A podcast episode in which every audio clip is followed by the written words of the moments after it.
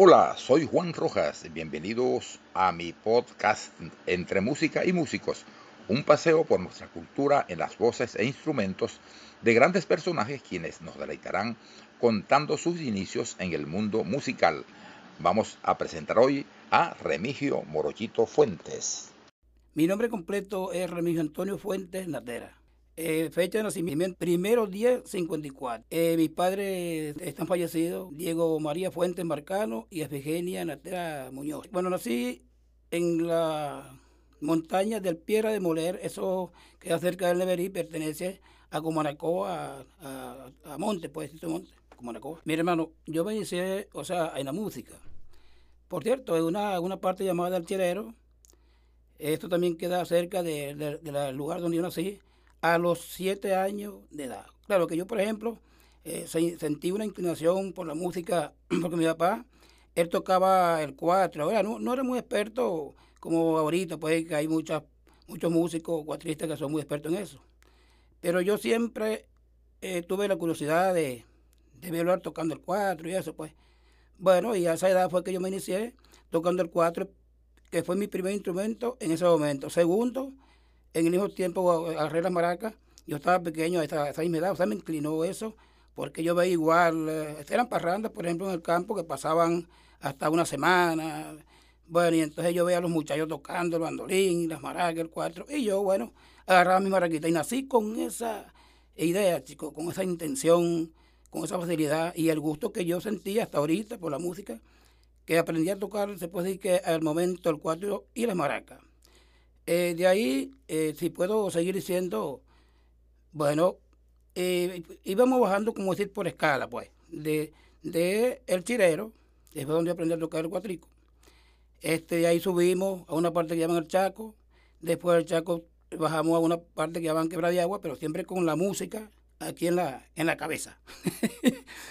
bueno, después de ahí regresamos y llegamos nuevamente al Chirero ahí, bueno, nos enfermamos un poco de una enfermedad un poco maluca, ¿no? Bueno, y mi padre ahí, como él sabía algo de, curación de mata y eso, nos curó a mí y a mis hermanas. Después llegamos a Cantar y No Llore, y de Cantar y No Llore, ahí pasamos una cantidad de tiempo que entonces ahí también habían cuatristas eh, parranderos, pues, porque uno empieza, yo creo de esa manera que es así, porque hay mucha parranda y eso lo, inclina a uno a entusiasmarse con aquellos amigos. Y después de ahí, bueno, fue cuando mi papá decidió llegar a Cedeño, que es actualmente donde, hice mi familia. Llegué a la edad de 11 años, estudié mi doctorado en la, escuela de Cedeño. Y habían unos amigos que también eran de la montaña, que bajaron a Cedeño. Eh, uno llamado Sixto Salazar, el primero fue Marcelino, bueno, que él lamentablemente falleció, que fue el que me dio primeramente las notas en el 4, porque yo, este, el 4 él afinaba de las cuatro cuerdas, eh, por el bandolín, ¿no? Y entonces me comenzaba a enseñar las noticas y eso, pero es que tenía una rapidez yo para aprender, que me dice a mí en ese tiempo, Morocho, tú tienes que ser músico, tú serás bruto para otra cosa, pero tú naciste con esto. Bueno, entonces fíjate, Sisto, que es eh, su hermano menor que él, pues. Entonces, fíjate lo que es la, cuando uno va a nacer para eso, ¿vale? Que yo le decía a Maíta, voy a hacer un mandado aquí, y yo me perdía. Le quitaba, le quitaba un bolivita, un real y me llegaba a esto y me robaba, chico, en la forma que me, como si me secuestraba y me convidaba a una parranda por ahí por, por Barranca.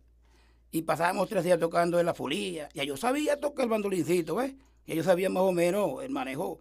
Notica que se transportaba el sol, la última cuerda, se afinaba un poquito más arriba a lo normal que está ahorita, pues. Pero yo esperaba la noche, porque me daba pena. Entonces, si tú agarras el cuatro y el bandolín y que el tipo las maracas, que el otro las tamborcitas. Bueno, chicos, ahí pasamos tres días tocando la fulía. Y eso que yo con el cuatro lo acompañaba todo. Después nos ponían el sancocho y esas parrandas, esas mujeres cantando la fulía, bailando joropo, galerón. Mi hermano, te puedo decir que yo aprendí y mi, maestro propio de, tocar, por ejemplo, el bandolín ahorita, ese señor que Mancito Salazar, mi amigo que vive en Sadeño. Te puedo decir que, que Margarita es una de las raíces este, muy valiosa en la parte de su música, como lo hacen los margariteños, pues.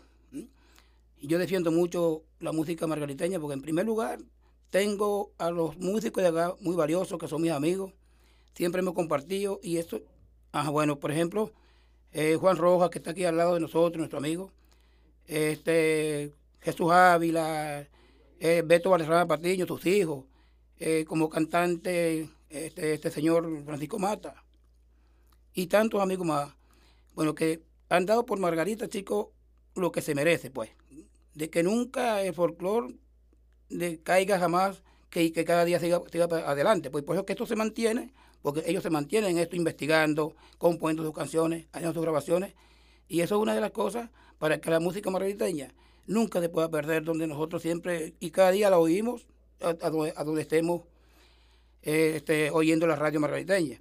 Y la música de Sucre también tiene su importancia, porque ahí tenemos valores muy, muy importantísimos, como lo acabo de decir, pues. Y siempre estamos hermanados Sucre con Margarita, porque es como decir un solo ejemplo de, música que nosotros llevamos para estar cada día más, más cercanos y hermanos cada día más. Mira, bueno, yo, mi opinión es que sigan adelante, mi hermano, con, esta, con este trabajo que ustedes están haciendo, porque esto empezó, se puede decir que ahora, pero tiene una importancia muy grande.